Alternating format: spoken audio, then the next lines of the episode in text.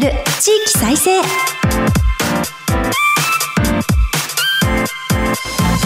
日本経済新聞の支局記者が語る地域再生。番組進行を務めます。古き良き時代から来ました。真面目なアイドル真面目にアイドル。ユッフィーこと寺島由布です。私寺島由布は早稲田大学在学中の2013年からソロアイドルとして活動しています。ゆるキャラ好きとしてゆるキャラグランプリをはじめ各地のキャラクターイベントで MC も担当してきました。どうぞよろしくお願いいたします。今日本経済新聞の電子版では人口減少産業活性化などの課題解決に取り組む地域の姿をデータで読む地域再生という特設サイトを設けて記事を発信しています。この番組では日本経済新聞の52支局のネットワークを生かして毎回一つの地域にフォーカス。記者が知る地域の今を伝え地域の魅力も紹介します。日経電子版から地域ニュースもピックアップしてお届けします。さてこの番組では今日から2回にわたって福島県に注目します。番組前半は福島県の特徴と浪江町にできた水素ステーションについてお話しいただきます。また全国各地の地域ニュースを挟んで後半は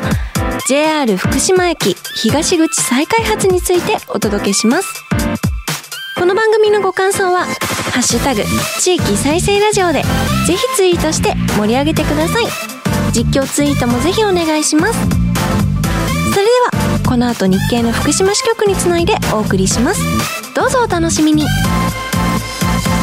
支局記者が語る地域再生。この番組は日本経済新聞社の提供でお送りします。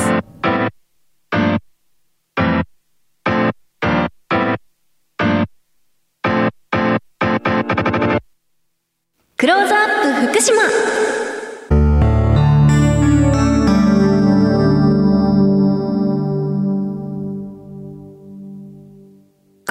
ナーでは毎回都道府県リレー担当地域を紹介します。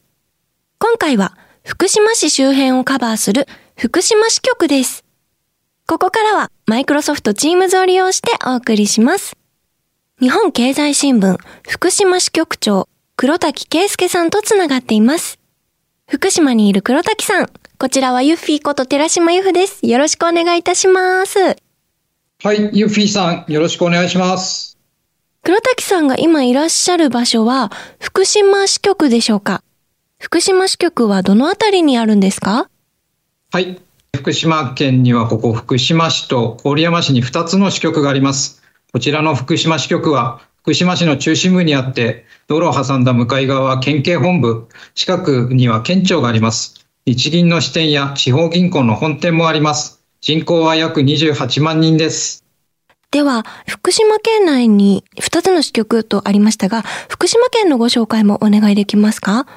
はい。こちらの福島市は官庁街のイメージが強いんですけども、郡山市は県の真ん中にあるショートです。人口は約32万人で、県庁所在地の福島市よりも多いんです。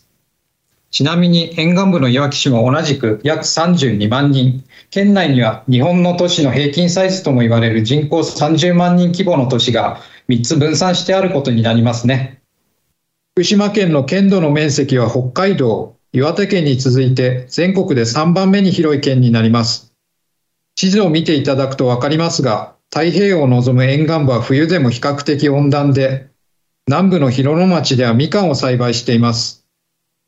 一方で新潟県側の会津地方は、この時期は雪が多く降ります。私も昨年12月に会津若松市を訪れた時は、公共交通機関が雪でストップしてしまって、その日は福島市に帰れなかった、なんてこともありました。特に奥会津とも言われる山あいのエリアは豪雪地帯です。積雪は平地でも3、4メートルになるとも聞きました。ちょうどお米で有名な新潟県の魚沼市の東隣にあたります。良質な雪解け水のおかげで、魚沼と同じように美味しいお米ができる。こんな風に地元の人は自慢していました。あそうなんですね。でも確かに雪の多い地域は毎年この時期は大変ですよね。でもだからこそこう美味しいものも取れるというお話ですが、福島の食べ物で他にはどんな名物がありますか？全国的にはあまり知られていないかもしれませんが、食べ物は豊富な県です。福島市のある県北地方は特に桃の産地として有名です。福島県の桃の生産量は山梨県に次ぎ全国2位です。一昨年の東京五輪で福島市は女子ソフトボールの競技会場にもなり、一時福島の桃が SNS でトレンドワードになって随分と売れたようです。果物そのものだけでなく、ジュースやゼリー、グミからポテトチップまで関連商品もたくさんありますよ。福島の桃は都内のスーパーなどでもよく売られています。あと、フリーズドライのお菓子食べたことがあります。とっても美味しいですよね。そうですね。福島県では他にはあんぽ柿なんていうフルーツ系のものもありますね。福島市の隣の伊達市というところでが発祥なんですけども、出荷が始まってちょうど100年迎えたところと言われています。干し柿なので外側乾燥していますけども中がとろっとしている独特の食感でパンも多い食べ物です。ドライフルーツと生の果物の中間なんていう言い方もされますね。他の干し柿以上に鮮やかなオレンジ色も特徴です。地元の方はふるさとの冬の味覚として遠くにいるお子さんや親族なんかに送るケースもあるんですよ。ありがとうございます。あんぽ柿も美味しそうです。果物以外では福島の食べ物といったらどんなものがあるんでしょうか？有名なものとしてはやっぱり北方ラーメンですかね。地元の北方市では朝早くから営業するお店もあって朝ラーの文化なんて言われています。朝？ラー、えー、はい。朝からラーメン皆さん食べるんですね。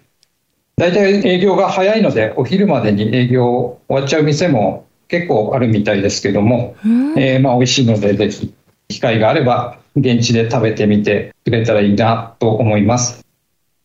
あと、お肉は鶏が結構ブランドが多くありまして、会津地鶏、伊達鶏、川俣シャモ、各地に結構オリジナルブランドがあります。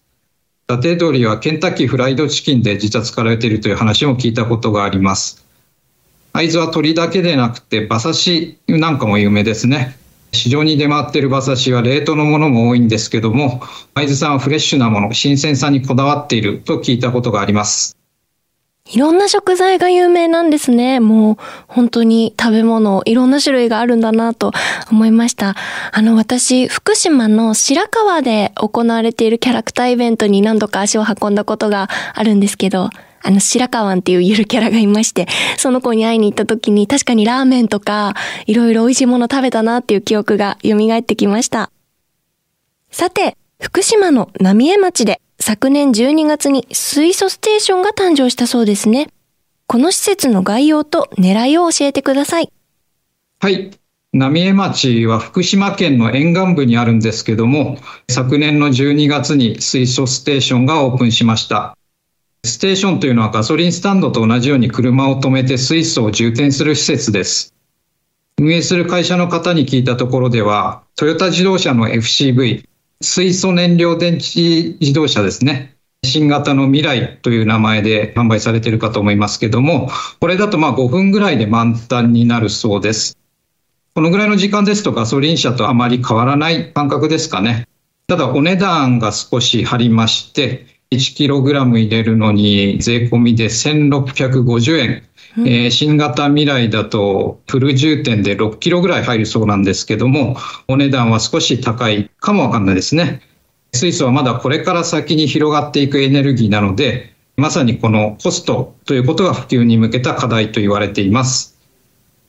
ちなみにこちらの水素ステーションを運営しているのは地元のリース会社さんで、普段はクレーンなどの重機を扱っていらっしゃるんですけども、先ほどのトヨタさんの未来のリース事業もやってらっしゃって、この未来なんですけども、東京オリンピックの会場で関係者向けの車両として使われていたものがあったそうなんですけども、そちらをあの50台購入されたそうです。FCV に乗る方はまだそんなに多くない中で、水素ステーションの利用ももしかしたらそんなにすぐには増えない可能性がありますけども、こちらの会社ではその需要を自ら作るということと言えるかもしれないですけども、自分でリースをやって車を貸し出していらっしゃる。未来のエネルギーと言われる水素を自分たちで率先して普及させるんだという気概を感じます。ありがとうございます。なぜ今水素に注目が集まっているんでしょうか？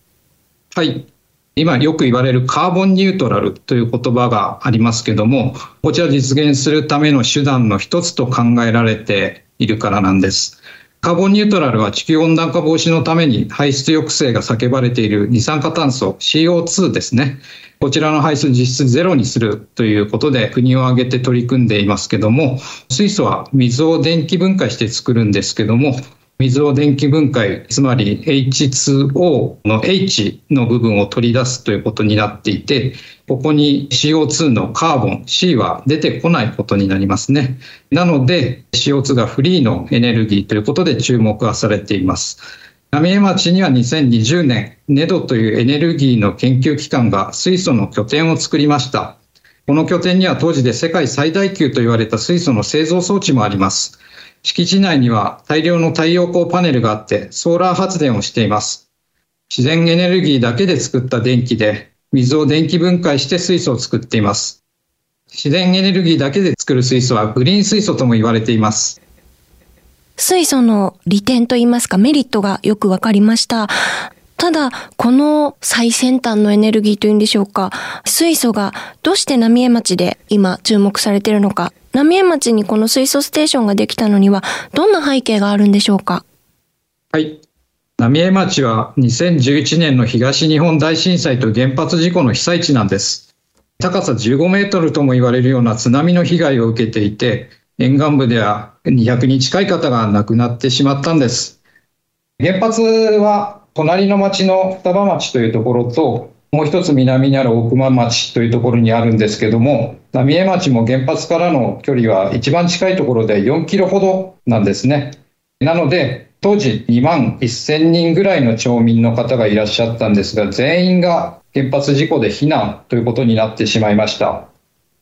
この避難の途中で持病が悪化されたりといった形でお年寄りなんかが400人ぐらい亡くなってしまったそうです。こういう形の亡くなってしまった方は震災関連死とも言われています。やっぱりひどい事故ということもありましたので、被害も大きくなってしまったということがあると思います。福島県の災害は地震だけではなくて津波、原発事故と複数の災害に見舞われたことから不合災害とも言われています。そんな浪江町なんですけども、そこにできたのが先ほどの水素の研究拠点なんです。町は再生可能エネルギーの普及や関連産業の振興を復興の柱の一つにしようと、この拠点を誘致したんです。施設が建っているこの敷地は、かつて東北電力が原子力発電所の建設を計画した土地なんだそうです。東北電力は福島第一原発事故後にこの土地を町に無償提供しました。そんな経緯もあります。浪江町では今、水素を普及させるための様々な実験が進められています。一例を挙げると、町の温浴、宿泊施設、こちらのお風呂を水素エネルギーで沸かしています。作った水素をどうやって運ぶのかも検討課題です。トラックに積んで運ぶ方法のほか、中上パイプラインといって、細い管を電線のようなイメージで張り巡らせる方法も検討されていますよ。昨年12月には先ほどの研究施設の隣に別の研究施設ができました。先ほどと同じくネドの施設なんですけども、こちらトラックなどの大型車両に大量の水素を充填、これも素早く充填するための実験をやる施設なんです。CO2 を減らしていく上でボリュームや台数の大きい大型車の燃料をガソリンなどから切り替えていくことが求められています。たくさんの水素を素早く安全に入れる必要がありまして、こうした技術を確立するための施設なんです。浪江町に水素ステーションができた背景と、現在行われている取り組みがよくわかりました。水素ステーションの今後の展望、課題などがありましたら教えてください。先ほども少しお話ししましたけども、普及に向けた課題は何といってもやっぱりコストです。水素の値段が少しまだ冬にはちょっと高いという状況の中で、普及すればするほど値段は下がっていくとは思いますけども、なかなか現時点では難しい課題になっています。浪江町は2023年度、次の年度ですね、一般家庭にも水素燃料電池を置く実験を始めることを予定してまして、これなんでかっていうと、町民の方にも水素エネルギーを実際使ってもらって身近に感じてもらおうという狙いがあるんです。今はどちらかというと企業が実験をしているということで、まあ地元の方からすると、まあなんだかわかんないけど実験やってるよねっていうような印象を持たれる方ももしかしたらいらっしゃるかもしれないんですけども、浪江町としてはそういうことではなくて、地域みんなで水素エネルギーを広めていきたいということを狙って今取り組んでいらっしゃるということです。現時点では企業などの実験には国から補助金が支給されている例が多いんです。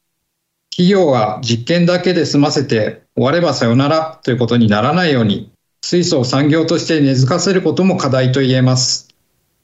ちなみに浪江町だけではなくって、福島県も今、県を挙げて水素エネルギーの活用を推進しています。原発事故で被災した福島県を再生可能エネルギーの先駆けの地にしようとのスローガンを掲げています。先ほど未来の話がありましたけども、トヨタ自動車は今年、水素ステーションのあるいわき市と郡山市というところで、小型のトラックを使った物流実験を予定しています。このトラックを使ってコンビニやスーパーに商品を効率よく配送する実験なんです。企業と自治体がこういった形で力を合わせてより良い仕組みを作っていけるかが水素エネルギー普及の鍵になると思っています。ありがとうございます。浪江町と福島県の取り組みがよくわかりました。福島で水素社会の実現が進んでいくと良いですよね。ここまで福島県の名産品と浪江町の水素ステーションについて伺いました。お話は日本経済新聞福島支局長黒滝圭介さんでした。ありがとうございます。ありがとうございました。黒滝さんには後ほど再びご登場いただきます。経済新聞の支局記者が語る地域再生日経電子版地域ニュースヘッドラインこのコーナーでは日経電子版と紙面の地域欄に最近掲載された記事から番組が注目した日本列島各地の話題をピックアップして AI アナウンサーが紹介します。最初のニュースです。東京都23年度予算初の8兆円台子育て支援に重点。東京都は一般会計総額8兆410億円の2023年度予算案を発表しました。22年度の当初比で3.1%増額し初めて8兆円を超えました。18歳以下への月額5000円給付卵子凍結への女性など少子化対策に重点配分しています。子育て支援を含む社会保障費は23年度以降も増加が見込まれ安定的な財源確保が課題となります。子ども関連予算は1兆6488億円と22年度当初に比べて14.6%増やしています。都内の0歳から18歳への給付は23年度の1年分6万円をまとめて24年1月に支給します。0歳から2歳の第2子は保育料を10月以降無償化します。いずれも所得制限は設けません。次のニュースです。愛知県循環社会実現へ企業とプロジェクトチーム。愛知県は31日循環型社会の実現を目指し企業とプロジェクトチームを立ち上げます。廃プラスチックのリサイクルの拡大や太陽光パネルの循環利用など7つのチームを創設し、企業など56団体が参画します。各企業が自社の技術や知見を持ち寄って議論を重ね、5年以内に事業化することを目指します。最後のニュースです。香川県地域 DX 化へ官民活動拠点 JR 高松駅前に4月開設香川県は4月 DX デジタルトランスフォーメーションによって地域の課題解決を目指す香川 DX ラボの活動拠点を開設します。JR 高松駅前の高層ビル内に事業者の入居スペースや交流スペースなどを設置して官民競争のコミュニティを作ります。デジタル技術によるまちづくりや住民生活サービスの変革を目指します。ここまで AI アナウンサーがお伝えしました。以上、日経電子版地域ニュースヘッドラインでした。ご紹介した記事の全文は日本経済新聞の電子版をぜひチェックしてみてください。支局記者が語る地域再生。引き続き、日本経済新聞福島支局の黒滝支局長に地域で注目の話題を伺います。ここで取り上げるのは、福島駅前再開発についてです。JR 福島駅東口は再開発により工事が本格化しているようですが、どのような再開発計画が進められているのか教えてください。はい。再開発が計画されているのは福島駅の東口、駅の目の前です。駅から東に向かって約2ヘクタールの区域が対象になるので、かなり大掛かりな再開発と言えます。建物は大きく分けて3棟を建設します。複合棟、分譲マンション、駐車場等の3つです。駅の一番近くに立つ複合棟は12階建てで、商業施設やホテル、コンサートホールなどが入る予定で、中心的なビルになります。福島駅で降り立った人が真っ先に目にする、まさに顔と言える存在です。再開発地域にあった福島駅前の老舗百貨店中郷はすでに閉店したんですよね。現在はどのような状況なのでしょうか？はい。おっしゃる通り、ここにはもともと中郷という百貨店があったんです。前身の呉服店も含めて140年以上の歴史を持つ老舗でしたが、最近は業績が振るわず、2020年8月末で閉店してしまいました。中郷がテナントとして入っていたビルは、長らく県都の顔だったわけですが、まもなく取り壊しが始まる予定です。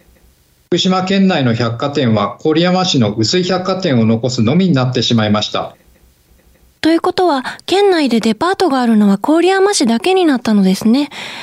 では、福島駅前の再開発ビルの建設が終わるのはいつ頃になりますか？また、その間、中心部の人の流れはどちらに向かいそうでしょうか？はい。去年の夏なんですけども、中郷の入っていたビルやその他の商業ビルなど一帯の解体に向けた工事が始まりました。現在はこの辺りは工事用フェンスで覆われています。再開発のビルが全部完成するのには2026年と言われていて、あと3年以上かかる見通しなんです。ただ今は工事資材や人手不足といった状況がありますので、予定通り工事が進まない可能性もあると思います。いずれにしても、このあと数年間は駅前の一等地に空白ができるということになってしまいます。私もよく通る場所でもあるんですけども、正直言って福島駅前の人通りは以前からちょっと寂しいなという印象でしたが、工事が本格的に始まれば、さらに賑わいが薄れていきかねないと思います。これは他の地方都市も同じような状況かとは思うんですけども、福島市でも大型のショッピングセンターなんかが郊外にできていて、中心部の空洞化が指摘されてきました。今回の工事でそういった状況に拍車がかかりかねないとして、福島市や地元商工会議所などが危機感を強めています。例えば、賑わいを絶やさないためにどのような取り組みがあるんでしょうか？こういった観点からですね、関係者の方が、なんとか若者の力を生かして賑わいを維持していこうという取り組みが続いています。昨年、日本代表の活躍が注目を浴びたサッカーワールドカップなんですけども、この時に福島大学の学生さんが、この場所でパブリックビューイングを企画しました。街中交流館という再開発エリアのそばのビルの中にあるイベントスペースで日本代表の試合の観戦会をやりました。企画した学生さんの一人がおっしゃっていたことなんですけども、自分たちでも何かできるんじゃないかと、後に続く学生が出てきてほしいと、こういった話をされていました。福島市や商工会議所は活動を助成したり、相談窓口を設けたりして、こうした若者の街中での活動を後押ししています。他にも、再開発エリアの工事フェンスをキャンバスに見立てて、若者に装飾を考えてもらう計画もあるといいます。若手商業者を交えて街中の活性化策を練る会議の設置も検討されています。それも面白そうですね。学生さんたち頑張ってらっしゃいますね。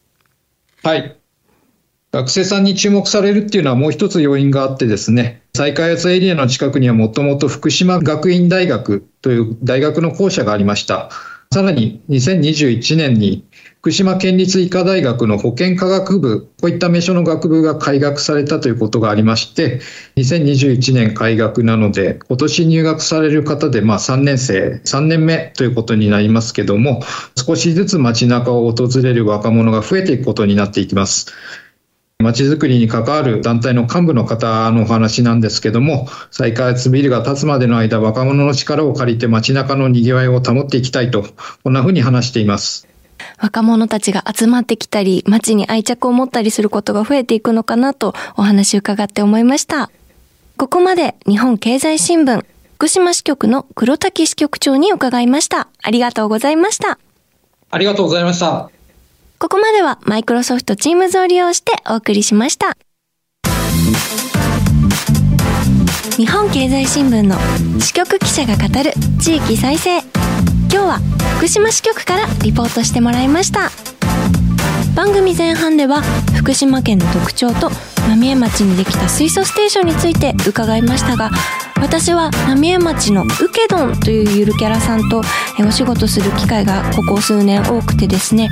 昨年は、えーと、ウケドンと岡山県の赤岩市赤岩ももちゃんというキャラクターがコラボするその曲を作らせてもらいました。曲の作詞だったり歌唱を担当したんですけれども浪江町と岡山県赤岩市のいいところをたくさん詰め込んだ曲を作りました。なんでこの曲作ったかっていうと赤岩市が、えー、浪江町の復興をすごく応援しているということで町同士の提携を結んだからということだったんですが本当にあの浪江町全国的に注目されてますし応援している方も多いんだなと今日のお話伺っても改めて思いました。また JR 福島駅東口の再開発についても伺いましたがこちらも若者の力を結集してということで注目していきたいなと思います。黒滝さんには来週も引き続き地域の話題魅力をお話しいただきます。東日本大震災からの復興の様子や只見線についてもお話しいただく予定です。さてこの番組は放送後ポッドキャストでも配信します。日経電子版からも聴取できますのでぜひご利用ください。またラジコのタイムフリー機能で放送から1週間以内でしたらいつでもまたお聞きいただけます。この番組のご感想は「ハッシュタグ地域再生ラジオ」でぜひツイートしてください。ツイートいつも楽しみに拝見してます。それではそろそろお別れです。来週もどうぞお楽しみに。ここまでのお相手はユフィこと寺島由布でした。支局記者が語る地域再生。この番組は日本経済新聞社の提供でお送りしました。